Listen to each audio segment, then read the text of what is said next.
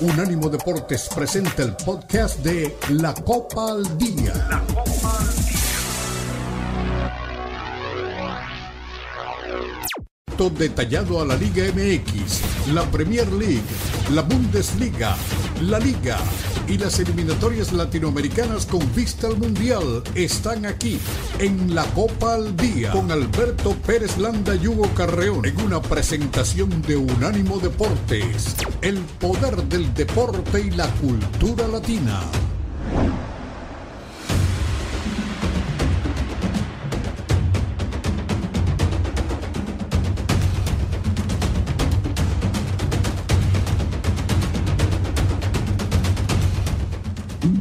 Bienvenidos, arrancamos la Copa al Día. Espero que esté el audio correcto.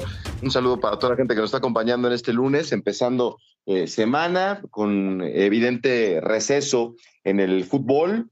Eh, por la actividad en la fecha FIFA y con la selección mexicana, caray, que el fin de semana pues, no tuvo una buena actuación. Eh, la, gente está molesta con el equipo nacional porque pues todo el mundo tenía presupuestado que México hiciera un buen partido y que le ganara a Honduras. Hugo hablaba de un 1 por 0, yo les daba un 2 por 1 y al final Honduras le gana a México el viernes dos goles por cero. Así que es un resultado que pone a pensar a muchos. Eh, vamos a ver qué es lo que ocurre con, con, la selección que tiene el partido de vuelta inmediatamente, ¿no? Bueno, inmediatamente es un decir, ¿verdad? Esto fue el viernes y mañana a las 8.30 ya estaremos en la cancha del Estadio Azteca para ver la vuelta, a ver si no nos complican los hondureños lo que sería una derrota con Honduras, ¿no? Que te hicieran un gol de vestidor. Híjole, qué complicado. Pero bueno, estamos a 213 días del inicio de la Copa América de Estados Unidos 2024, a 247 días de los Juegos Olímpicos de París y 932 días faltan para el Mundial de Estados Unidos, México y Canadá. Y bueno, pues ahí estamos con la crisis que está atravesando el Lamborghini. Ya se me están bajando algunos del Lamborghini. ¿Quiénes son los responsables? Los conocemos. ¿Quiénes son los salvadores?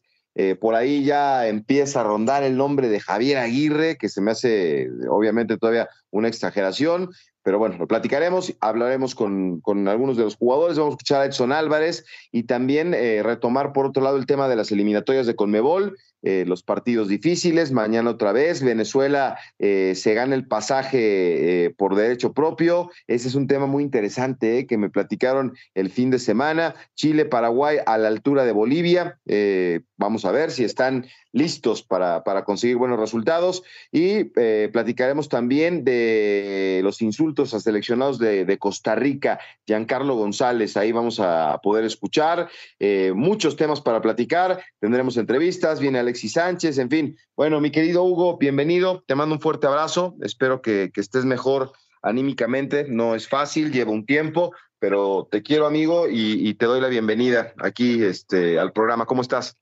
Hola Beto, gracias. Eh, de verdad te, te, agradezco mucho eh, tus palabras eh, conmigo cuando te enteraste y al aire. Te, aprecio mucho, lo sabes, y aprecio también mucho lo que, lo que hiciste. Y bueno, pues acá estamos. fue un fin de semana complicado, pero bueno, justo al abuelo no le gustaba que uno faltara al trabajo, así que aquí estamos cumpliendo el, legado del abuelo.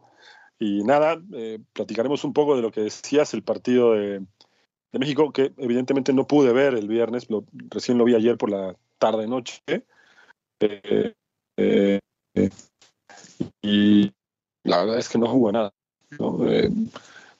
Ser lo más optimista posible, sabiendo ya el resultado, trataba de encontrar algo bueno, pero no absolutamente nada. Y me parece también que piensen que es después de un resultado, eh, este partido en particular, los que vale, porque contra los amistosos es el campeón de jugar amistosos, pero en los que valen, que es como el de Honduras, pues jugó no, muy claro que al Lamborghini le falta mucho rodaje, rodaje como entrenador conmigo, pero eh, lo exhibieron con muy poquito. Eh, entrenador, ¿eh? Sí, sí, te, es eh, una, una, muy mala actuación para, para la selección mexicana. Yo creo que cuando ves la alineación con la que se arranca el partido, pues te puedes entusiasmar, ¿no? Y pensar que este equipo es eh, el modelo para, para, para, poder este, pensar en un futuro, ¿no? Con Memo Ochoa, obviamente que se habla del recambio, pero con Memo Ochoa, con Jorge Sánchez, con el Cachorro Montes, con Johan Vázquez y Gallardo en la defensa, con Luis Romo, con eh, eh, Edson Álvarez y Eric Sánchez en el medio campo, y este, el, Chaco Jiménez, el Chaquito, el, el Chucky y Orbelín Pineda te, daba para pensar que esta alineación podía ser interesante, pero al final del día, pues el resultado no se consigue en una cancha que siempre es complicada, donde luego los resultados no son favorables para México, pero me parece que acá hubo una mala actuación. Eh, lo que hemos venido diciendo, no hay líderes, falta personalidad, alguien que pegue un grito en, la cancha, y, creo que pues, México lamentablemente no lo tiene, Hugo. No, no, no, eh, faltan muchas cosas. México tiene que corregir muchas cosas y lo que espero es que no tiene tiempo para hacerlo. ¿eh? Ya mañana es el partido de vuelta. Eh, creo que tendrá que ir al, manual, ¿no? Lo más básico, ir a empujar, a presionar arriba, tratar de hacer un partido inteligente desde lo anímico sobre todo, porque, te repito, no hay mucho tiempo para corregir, ¿no? Creo que cuando estás en un torneo eh, de liga, por ejemplo, tienes un fin de semana para corregir, una semana entera para corregir, quiero decir. ¿No? Acá tienes dos días y como mucho, dos días y medio, si eres generoso, ¿no? Así que no, no hay mucho margen para Jaime Lozano y para los jugadores. Se puede comer un papelón en el Azteca, ¿eh? Me preocupa, Hugo, me preocupa, ¿eh? Sí, es un, un tema eh, que puede darse, ¿no? O sea, que imagínate que Honduras viene y plantea un partido y te hace un gol de vestidor, bueno, a lo mejor este, tienes margen de maniobra. Ahora, imagínate que nos vamos sufriendo 0-0 todo el partido y que por ahí del minuto 80 te agarran mal parado y te hacen un gol. O sea, si, si después de lo que pasó el viernes, sí me he planteado el peor de los escenarios, ¿eh? Y, no te culpo, la verdad es que es, eh, Imagínate que a los 10 minutos Honduras le hace un gol. No le pudo generar una sola situación de gol en 90 minutos en Honduras. ¿Le va a hacer cuatro goles en el Azteca? No, no, no, no está, está. Ah, no, aparte, por el que tienes razón, ¿verdad? Que aplique el gol de visitante todavía, ¿verdad? Sí, sí, sí, es una condicionante. México tiene que ser un partido inteligente, tratar de convertir rápido un gol que medio apacigüe a Honduras tener la pelota, presionar arriba, provocar un error en la salida, no sé, y defenderse lo mejor posible, porque mientras más pase el tiempo y no hagan un solo gol, pues obviamente la presión de la gente, como tú lo sabes, pues al principio es todo ole, ole o México, México, pero después del minuto 30 empiezan los abucheos, al descanso ya se van medio disconformes y al minuto 15, la segunda mitad, todos son hinchas de Honduras, ¿eh? Ya, no, igual y no tan así, tan así, tan drástico, pero sí puede ser una, una, noche complicada en el Estadio Azteca. Ya hemos tenido aztecazos en varias ocasiones y, contra Honduras también, ¿no? Entonces. Eh, hace 10 años fue justo ese con Honduras, ¿no? Sí, sí, sí. Entonces, habrá que. Este, este creo que puede ser un momento, un punto de quiebre para la estabilidad del proyecto de, Jaime Lozano, porque te decía, yo ya empecé a escuchar algunos jilgueros, como dicen por ahí, hablar del nombre de Javier Aguirre. Me parece que eh, sí es alarmante, es, es, fea la manera en que México no puede sacar un mejor resultado de, de Honduras, pero pues ahorita lo mejor que le puede pasar al equipo es cerrar filas, eh, eh, algo tendrá que ingeniarse Jaime Lozano para tratar de cambiar eh, el rumbo de, lo que está pasando, porque sí sería un golpe muy duro, muy duro quedar eliminado con Honduras. Imagínate lo que sería una, una catástrofe, Hugo. Desde luego, después tendría una repesca, ¿no? O sea, esto es como el play-in de la Liga MX. Si eres malo y repruebas el examen, todavía tienes otra oportunidad, aunque seas malo, para seguir jugando. Pero ya es un papelón, ¿no? Sí. Eh, que tengas que ir ese repesca, cuando en otras condiciones, mm, no te digo que tendría que pasar caminando, pero México podía solventar esos partidos. Hoy no, revisas la alineación eh, y te das cuenta que el equipo realmente no es, eh, salvo de media cancha para arriba, no te da mucha seguridad atrás, a pesar de que tiene jugadores que deberían ser confiables en la selección, por alguna razón no andan. Pero también es verdad que no todo es culpa de los jugadores. Y me parece que particularmente en el juego del viernes, que te repito, apenas lo vi ayer eh, tarde-noche, eh, me dio la impresión de que el que se equivoca de todas, todas es Jaime Lozano. Sí, claro. Sí, sí, yo también concuerdo contigo. A mí me parece que hoy hay que darle en buena medida una responsabilidad eh, de no este podemos criticar a Santiago Jiménez, no podemos criticar mucho menos a, Quiñones que entró poco, porque el partido no, vaya, Jaime Lozano no, se viene a quién poner cuando se lesiona a Ochoa. Sí, tienes toda la razón. ¿no? Quedó evidenciado, porque un entrenador cualquiera, el que me digas, sabes qué va a pasar, está listo para todo. No puedes tardarte 10 minutos en definir quién va a ser tu arquero suplente. Y, hay una imagen que después se vio en televisión, eso ya eso lo vi antes del juego porque eh, me, llamó mucho la atención, que se preguntaba con sus auxiliares, ¿no? A quién meter, medio que lo discutían ahí en una charla rápida, no sabían a quién poner y al final, ¿no? Pasa lo que pasa. No, terrible, ha sido una calamidad. Estamos arrancando aquí la Copa al Día. Uy, ya rápido llegaron los, los, los, comentarios. Aquí estaremos pendientes. Fuerte abrazo para la gente que nos está acompañando. Acá estamos en, en día feriado, en fin de semana largo, pero hay que, hay que chambear. Y el jueves es el, Día de Acción de Gracias, así que es semana corta para todos entre México y Estados Unidos. Vámonos a la pausa y preocupados, tristes, eh, por la mala actuación una vez más del equipo mexicano. La pausa, aquí estamos en la Copa al Día.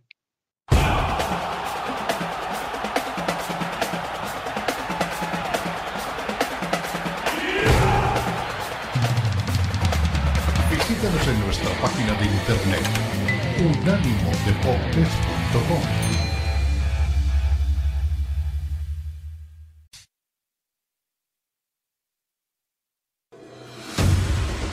Continúa la Copa al Día en Unánimo Deportes.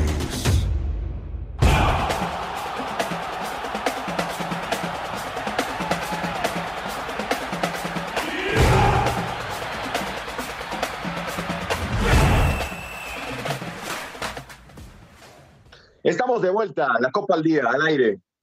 Unánimo Deportes, Hugo Carrerán, Beto Pérez Landa.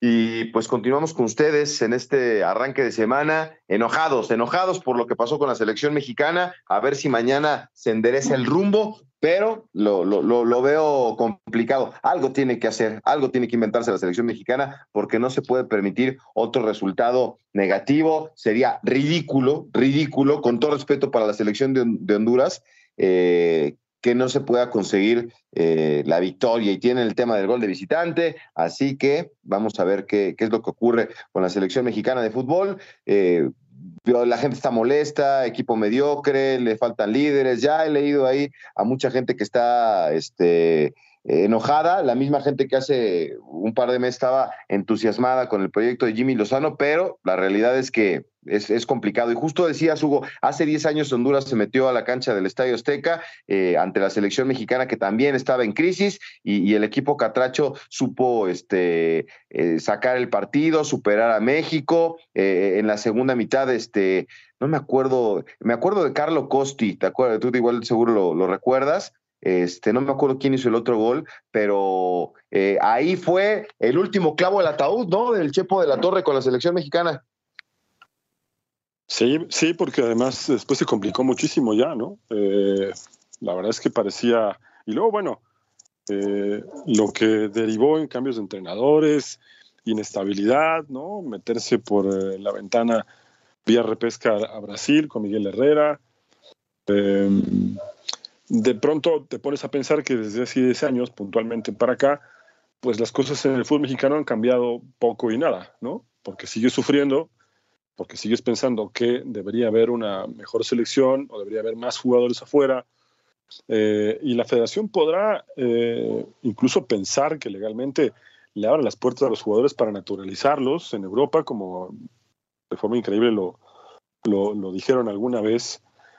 Pero si no se trabaja de forma seria aquí, con los equipos, con las fuerzas inferiores, y sobre todo se, hace un proyecto serio en el que tu entrenador solo tenga que estar preparando partidos de fútbol y no haciendo una salsa eh, y que diga cuál chile pica más o cuál chile pica menos, eh, me parece que a partir de ese momento veremos resultados. Pero como realmente eso no es posible, y ahora tenemos que cuidar lo que decimos porque alguien me decía que desde la federación están planeando eh, que quien hable mal de la selección, eh, pues tendrá alguna restricción con la información de la, de la selección. Pero esto ya pasaba porque el oficialismo de la selección siempre ha manejado la información, ¿no?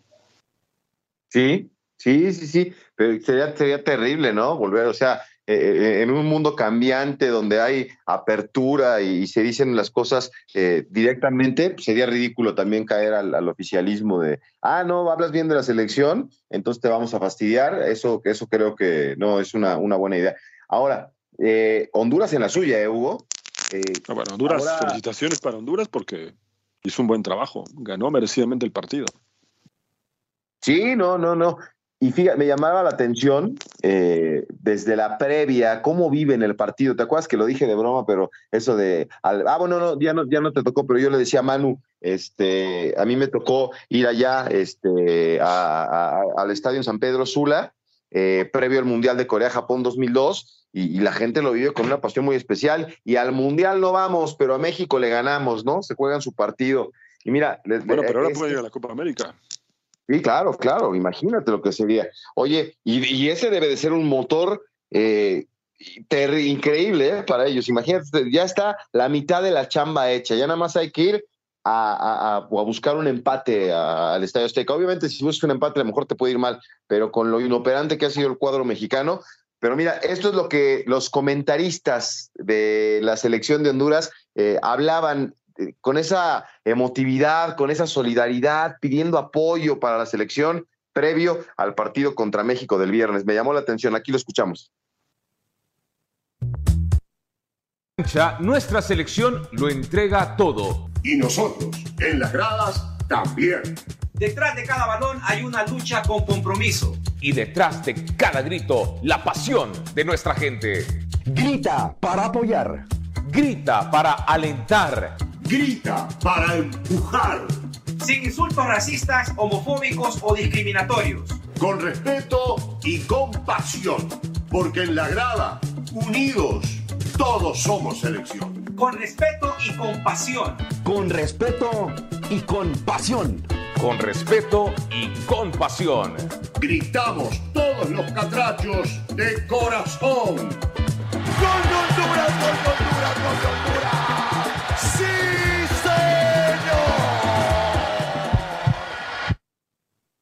Esa fue la campaña previo al, bueno, no campaña, digo, los, los, comerciales en la televisión de Honduras previo al partido. Mejor en Honduras, Hugo. Nosotros todavía seguimos con el E y la bronquita aquella de, del grito prohibido. Y mejor en Honduras se ponen de acuerdo, piden apoyo y piden respeto para el rival, ¿eh? Pero con, con el sueño de que se consiguiera el resultado y lo consiguieron.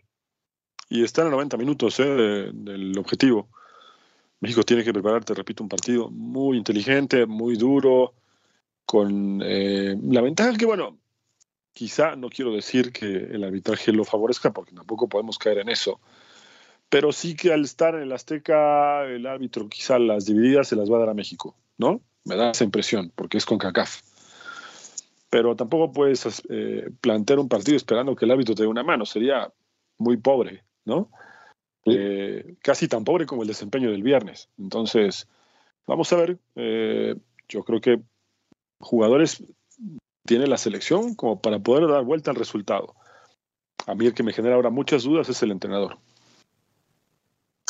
Pues sí, ese, es el gran meollo del asunto. ¿Qué estará pasando en la interna? ¿Cómo estará Jaime Lozano? Eh, me, imagino que anímicamente, pues golpeadón, pero pues no hay tiempo, no hay tiempo. Es eh, agarrar las maletas, venirse a México eh, y, preparar el partido. Y vamos a escuchar a Edson Álvarez, Edson Álvarez, que es otro de los que en teoría es líder de esta selección mexicana, pero lo hemos platicado mucho en diferentes espacios, cómo le hace falta a esta selección mexicana un García Aspe, un Nacho Ambriz, un este, ¿quién te gusta más de los, de un Cuauhtémoc Blanco, por supuesto, eh, un Ramírez Perales, un Claudio Suárez, gente con personalidad para en los momentos de apremio decir, a ver, señores, no es por acá, le vamos a dar acá.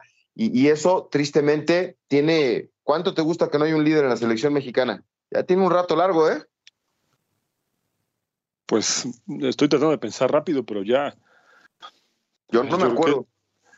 No sé, yo creo que más de 10 años, ¿no?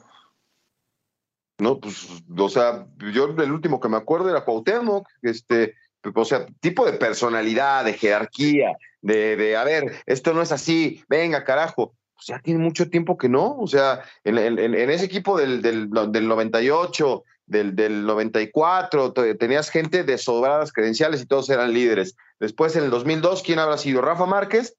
A lo mejor Rafa, Rafa pudo haber sido el último eh, líder importante de la selección mexicana con sus cositas, ¿no? Que también me lo expulsaban en partidos importantes, pero pues yo creo que fue Rafa, ¿no? El último, el último gran líder. Pues sí, yo creo que sí. Eh, no creo que haya habido otro, ¿eh? Ya no te estoy pensando, pero no, no creo que haya habido otro. Sinceramente creo que es el último, uno de los últimos. Y después la verdad es que ha habido otro tipo de líderes, ¿no? En la selección. ¿Kevin Guardado? Puede ser, puede ser un poco, pero con otro tipo de personalidad. Eh, y luego otro tipo de líderes, me refiero a Javier Hernández, Vela, ¿no? Giovanni Dos Santos. Ah, y tienes, tienes mucha razón ahí en el tema de, de, Giovanni, que por cierto, eh, estuve en una discusión el otro día y me daban unos argumentos muy sólidos para decir que es el mejor jugador en la historia de la selección mexicana. Y me brincó, ¿no? Me brincó y me pusieron ahí, este, eh, me, me, decían, mira, mi Beto, me puedes cuestionar el rendimiento, eh, el nivel cuando jugaba en clubes, dice, pero con México siempre le fue bien. Y entonces pues, me empezaron a enumerar el, Mundial Sub-17, ahí fue elegido el segundo jugador del torneo, tercer mejor jugador del Mundial Sub-20 en, en, 2007, mejor jugador joven del Mundial de Sudáfrica en 2010, segundo mejor jugador joven del Mundial de Sudáfrica 2010, campeón olímpico en 2012, tres veces campeón de Copa Oro y, este, y el golazo que le hizo a los Países Bajos en el 2014. Dice, ¿quién ha tenido estos logros con la camiseta nacional? Y dije, no, bueno, esto es estadístico, ¿no? Pero es un, es un punto eh, interesante. Sí, pero yo también me refiero a otro tipo de líderes, me refiero a los que eh, no necesariamente positivos, ¿no? Que han pasado muchas cosas en selección, con el tema de la indisciplina también, y ahí en esa bolsa entra Javier Hernández, que bien puede presumir que es el goleador histórico de la selección, pero también pasaron muchas cosas, ¿no? Sí, sí, sí, sí. Pues urge, urge. Eh, de ahorita que me, acuerdo de esas del 94 y del 98, pues había líderes. Eh, el 98 que estaba Luis, Luis Hernández, Cuauhtémoc, Peláez, García Aspe. Hombre, para donde voltearas había alguien que te podía este, dar un espaldarazo para, para levantar el, el, barco, ¿no? Y, en la del 94, pues lo mismo, ¿no? Benjamín, Hugo, Sague, este, esa, esa maravillosa selección de la Copa América, Claudio Suárez, Ramírez Perales, Ramón Ramírez, es que todos eran líderes de, de una personalidad y características distintas, pero todos eran líderes y hace mucho, y, y no jugaban en Europa ni, ni nada, ¿eh? Eran jugadores de la Liga MX con mucha personalidad y creo que eso es hoy lo que le hace, le, urge, le urge a la selección mexicana un tipo que tenga personalidad para dar un manotazo y decir, señores, vámonos, esto es por acá. Y sí, y bueno, creo que mejor eh, oportunidad para demostrarlo tiene que ser mañana, ¿no? De acuerdo. No, sé si van a tener otra chance. Y la verdad, me parece que también, si por ahí mañana no se consigue el resultado, creo que es momento también para ir despidiéndose de algunos jugadores de la selección, ¿no? Sí, sí, sí, eso también es muy cierto. Bueno, vámonos a la pausa, vámonos a la pausa. A la vuelta escuchamos Edson Álvarez, nos metemos a las eliminatorias sudamericanas y hay un tema escabrosísimo, escabrosísimo que vamos a platicar aquí. Este, me, me, me, Charlie Quesada, que estuvo acá este, el fin de semana, me decía, ¿qué te parece esta noticia, mi Beto? Y es el tema este de que, ya lo vamos a platicar, ¿eh? Irlanda y que tiene que perder su, su, ya está eliminada, pero necesita perder para aspirar un lugar en la Euro 2024. Ya les vamos a contar de, de las cosas del fútbol. Regresamos en la Copa al Día.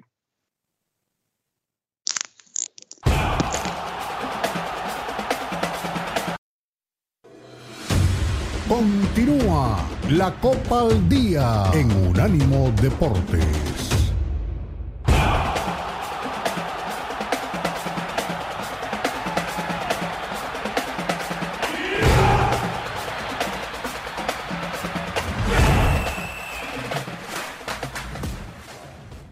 Estamos de regreso en la Copa Día y como habíamos adelantado, vamos a escuchar a Edson Álvarez, uno de los que debería ser líder de la selección mexicana. Escuchemos a Edson Álvarez.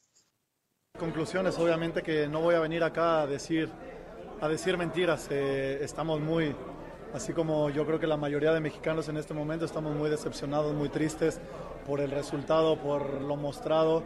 Eh, simplemente no estuvimos a la altura. Pero bueno, eh, qué mejor que nos pase en este momento para, para abrir los ojos a la realidad y darnos cuenta que, que tenemos que seguir mejorando. ¿por dónde pasa la falla, si se le puede decir así, de que contra Alemania dan un buen partido y vienen a Centroamérica y sufren de esta manera? Sí, claramente, no es un secreto que, que acá tienes algunas, algunas cosas en contra, eh, pero bueno, no, no, no vamos a buscar excusas. Como lo vuelvo a comentar, eh, somos responsables de lo que hicimos, de lo que dejamos de hacer el día de hoy. Y yo creo que este partido se, se pierde en grande, en grande en gran porción por, por, la actitud. No estuvimos a la altura de la actitud. Ellos nos ganaron con, con el simple hecho de correr, de querer un poco más. Y bueno, como te digo, eh, hay, que, hay que aprender de esto y, y, darle la vuelta. ¿Cómo encontrar esta resiliencia, Edson, para poder dar vuelta a la eliminatoria? ¿A partir de dónde se va a encontrar esta capacidad de salir adelante? Pues yo creo que por, por el simple hecho de ser humano tenemos que buscar la manera de, salir adelante. No nos podemos quedar quedar en este bache, no podemos llenarnos la cabeza de telaraña, como te digo, es parte del fútbol. Eh, también hay que, hay que aplaudir lo que, lo que acaban de ser los chicos de, Honduras, porque la verdad que, que, que, con actitud, con simplemente actitud y, y deseo de querer ganar, pues eh, sacaron el partido adelante. Nosotros eh, hay que analizar, porque la verdad que la creación del juego fue nulo el día de hoy.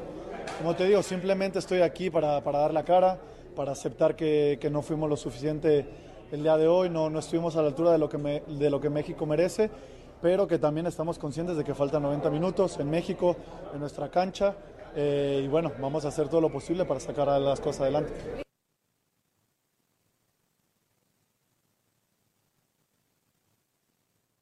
Bueno, al final de cuentas, Beto, un discurso que me parece sí. es, es lo menos que, que, yo esperaría, ¿no?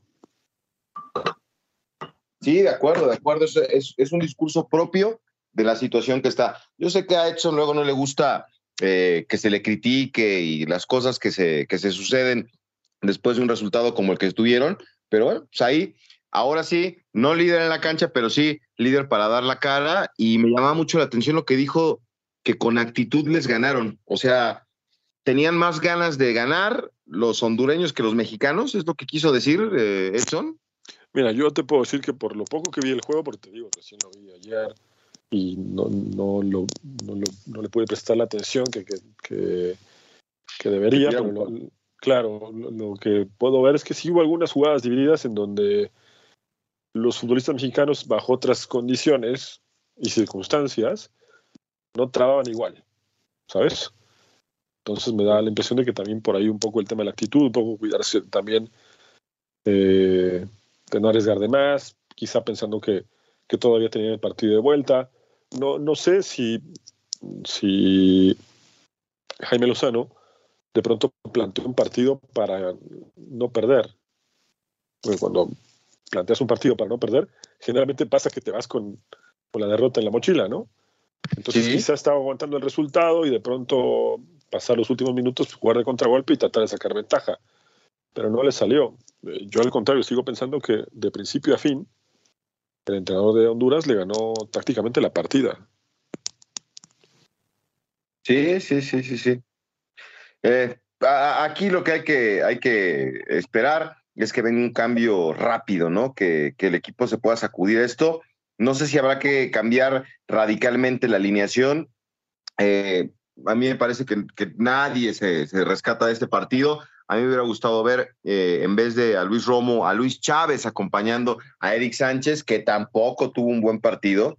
Y bueno, pues este, eh, no sé, yo creo que es este, preocupante, preocupante lo que está pasando con, con la selección mexicana y, vamos a ver en, el, en la cancha del Estadio Azteca qué es lo que ocurre el día de mañana. Eh, ¿Cambiarías radicalmente la alineación o tiene que insistir ahí? Me gustó, se habló mucho previo al partido de que iba a iniciar este Raúl Jiménez. Eh, al final del día fue Santi el que, el que tuvo la oportunidad. Eh, lo de Orbelín también me, me llama la atención. Hay, hay, con queso, ¿no? Para las quesadillas, pero necesitamos que, el técnico también ponga de su parte. Sí, yo no cambiaría, yo no haría muchos cambios, ¿no? Yo movería dos o tres piezas. Creo que lo de arriba tendría que ser eh, quizá darle minutos a la velocidad de Julián Quiñones, ¿no? Por un costado, eh, Irving por el otro, eh, quizá Orbelín llegando de atrás. ¿No? Tendrá que cambiar un poco el esquema pero con esos mismos jugadores tiene variantes, ¿no? Creo que Edson Álvarez va a tener mucho trabajo, va a tener que poner mucha atención en las tarjetas amarillas. Eh, no sé, va a ser una noche complicada para México si no hace un gol en los primeros 15 minutos. Se le puede complicar muchísimo.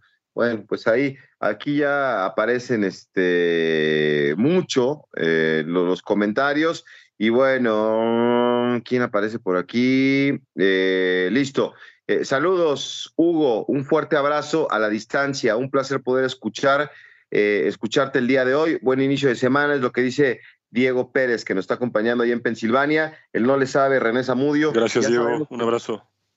Sí, él no le sabe, René Zamudio dice, ya sabemos que el Tri no viene jugando bien desde hace cuatro años y Jimmy es joven y con un potencial enorme para ser un buen DT de la selección. Es lo único que tenemos en México. Dejen, déjenlo trabajar. Jimmy aprende de sus errores. No habrá hasta caso, dice, no le sabe. Bueno, vamos y te mando un abrazo, por cierto. Muchas gracias, René. También un abrazo. Gracias por por sus palabras, también la gente que me, escribió en Twitter, ¿no? Eh, se lo agradezco mucho y nada, acá estamos, eh, hablando de lo, que, de lo que más nos gusta, que es fútbol, ¿no? Eh, esto sigue y, y acá estamos con ustedes. De acuerdo. Oye, dejando del, lado el tema de la selección mexicana, pues mañana también hay este partidos acá en, en Conmebol, ¿no? Y se va a poner este, buena la cosa, ya lo habíamos adelantado, la expectativa de, ver quién sí y quién no sigue consiguiendo los resultados. Y, será que Venezuela se gane el, el, pase directo con, o, qué va a pasar con, estas elecciones? Pues mira, Perú viene mal y juegan en Lima, ¿no? Entonces, eh, vamos a ver si al final lo, puede conseguir. Falta mucho también, habrá que decirle a la gente que para que terminen las eliminatorias, falta mucho eh, mañana me parece que veremos buenos partidos, ¿no? Ese Perú contra Venezuela cierra la jornada, pero Colombia visita Paraguay y creo que Colombia puede ganarle, ¿no? A, Paraguay que tampoco está pasando por un momento. Ecuador creo que debería ganarle a Chile. Eh, Uruguay tampoco debería tener problemas para ganarle a Bolivia. Y bueno, luego el Brasil-Argentina es un clásico y ambos vienen de perder. ¿no? Argentina igual con todo esto sigue siendo líder de las eliminatorias. Eh, en una en una eliminatoria de la Conmebol que vale la pena recordar a la gente que para este mundial, el, del 2026, clasifican seis de forma directa y uno vía repechaje. En este momento la repesca la tendría Paraguay y estarían fuera Chile, Bolivia y Perú. Perú es el último de las eliminatorias con un punto. Adentro estarían Argentina, Uruguay, Colombia, Venezuela, Brasil y Ecuador. Pero Brasil como quinto, meterse como quinto a un mundial, eh, no sé, no, me parece que sea lo mejor para ellos, ¿no?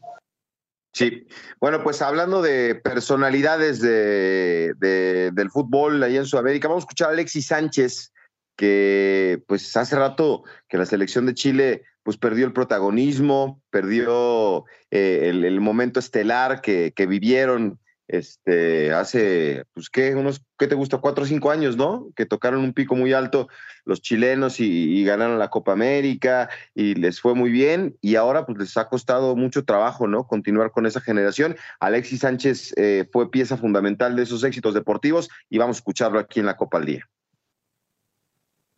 ¿Qué tal el fútbol chileno? Le digo, ¿a usted le gusta estar parado? Es un, un desastre, dicen. Y entonces, ¿cómo queréis jugar después si tenéis que ir a un mundial? Lo mismo que el estadio. Los estadios también, los estadios no, nosotros estamos acostumbrados, estoy acostumbrado a jugar el Nacional, con la gente del Nacional. en mi, ahí salimos campeón. Fuimos a dos mundiales en ese estadio. Entonces, ¿cómo no va a poder jugar en mi estadio? Representando a tu país. Y eso tiene que ver con la dirigencia, con todo lo que hay. Juan Pinto Urán, a veces me gustaría tener una cancha como corresponde, una ducha. Tú sabes que hay tres duchas que no funcionan. Y solamente hay que esperar para que se duche el otro. ¿Cómo voy? Una selección así. Después llegáis al estadio, al estadio Colo Colo y, yo estaba sentado estirando y, y en el desagüe sale excremento de, nosotros mismos, que no, no, lo puedo, no lo quiero decir porque no, me gusta la palabra, en la ducha. Y tú decías entonces, ¿es una selección o es un equipo de tercera? Y es todo suma, todo, todo es un complemento. Pero vamos bien en sentido como grupo, como equipo, estamos positivamente bien. Los veo a los jóvenes motivados. Tuvieron un entrenamiento hoy día en la mañana, los veo con ganas y, y eso me llena de orgullo. Eso me, me deja tranquilo. Gonzalo Álvarez, Canal 13. Hola Alexis, ¿cómo estás? Vámonos a la pausa, vámonos a la pausa. ¿Qué cosa sé de lo que se entera uno? Durísimo, durísimo Alexis Sánchez. ¿eh? Sí, no, no, y qué bueno que alza la voz, un tipo con, con los blasones y la jerarquía de él, pero que de las cosas que se entera uno. Vámonos a la pausa, regresamos con más aquí en la Copa al Día.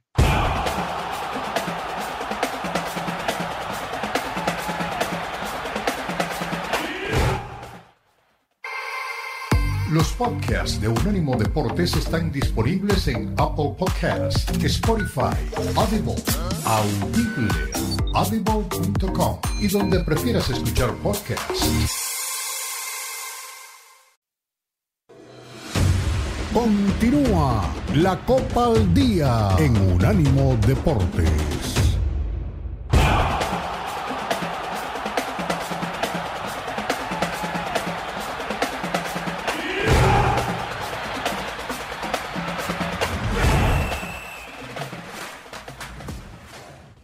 Bien, aquí estamos con mucho gusto en la recta final de, la Copa al Día, hablando de, los partidos. Oye, este, nos fuimos a la pausa con lo de Alexis Sánchez, que hablaba ahí de eh, las condiciones en las que está eh, el estadio. Es el Nacional, si no me equivoco.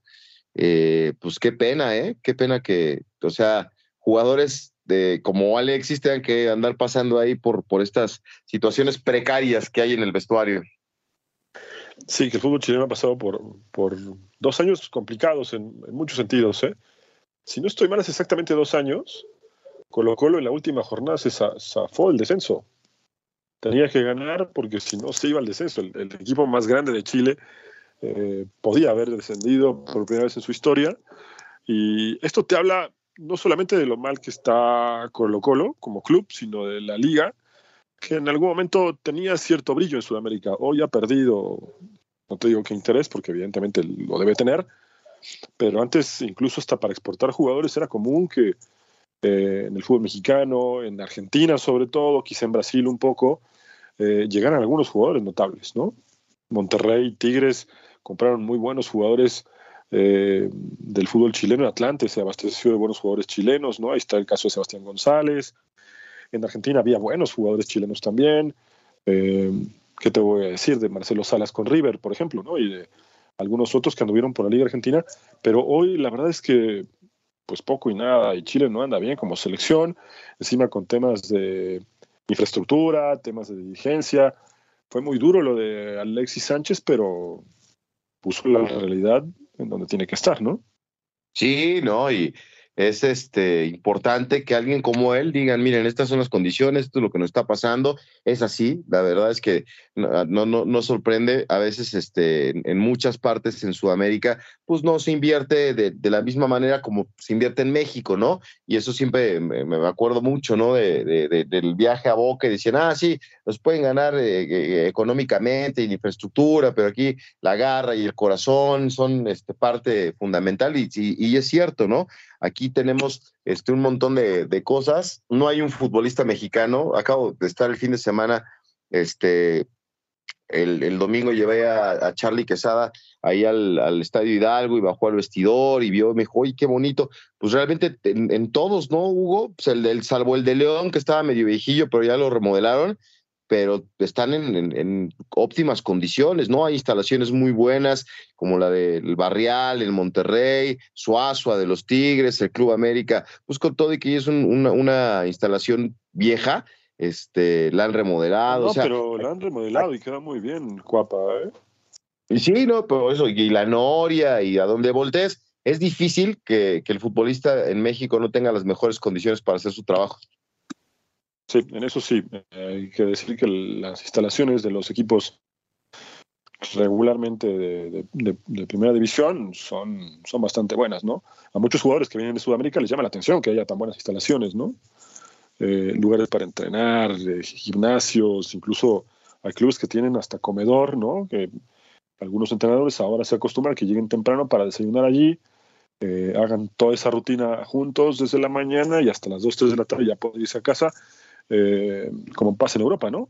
Así que en ese sentido el fútbol mexicano eh, tiene cosas buenas, tampoco vamos a decir que está todo mal, pero el tema selección sí que está eh, pasando por un momento delicado.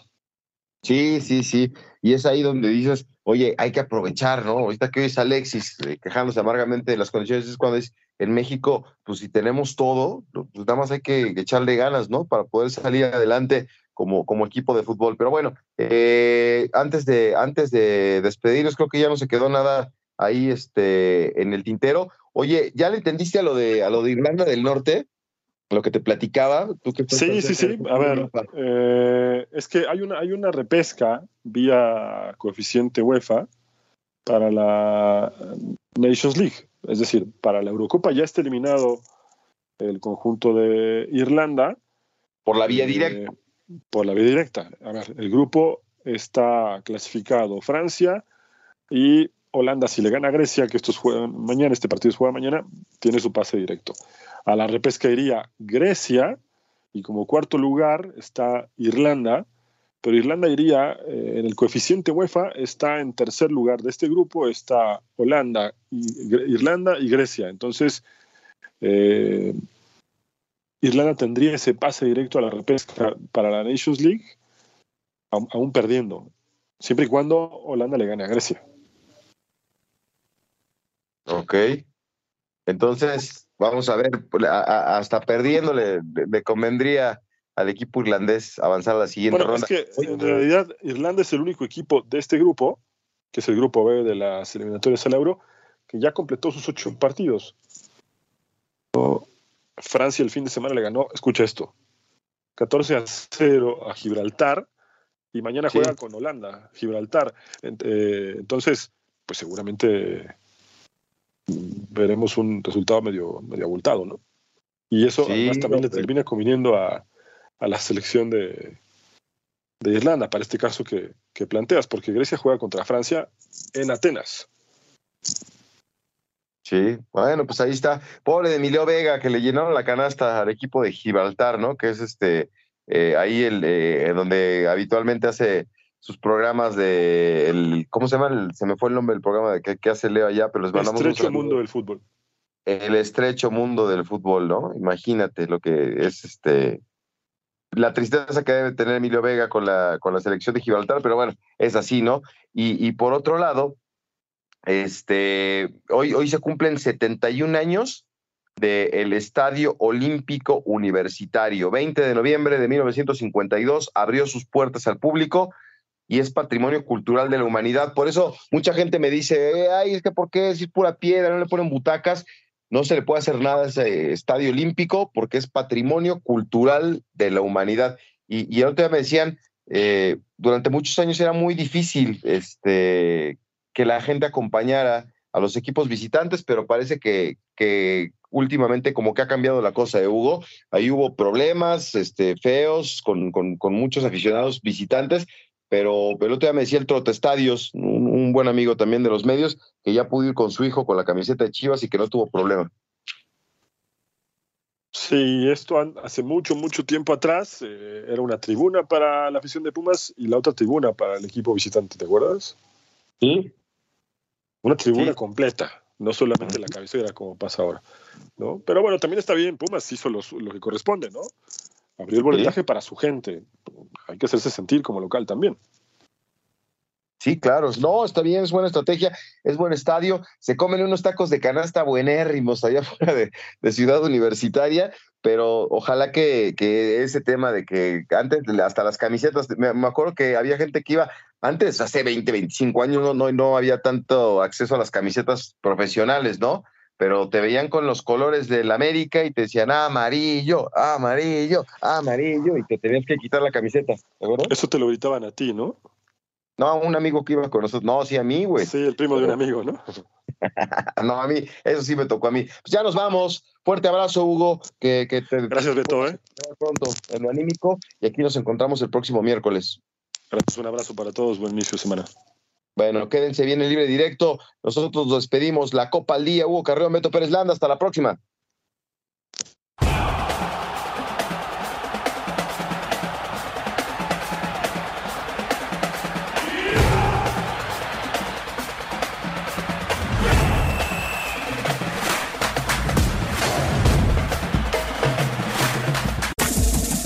Este fue el podcast de La Copa al Día, una producción de Unánimo Deportes.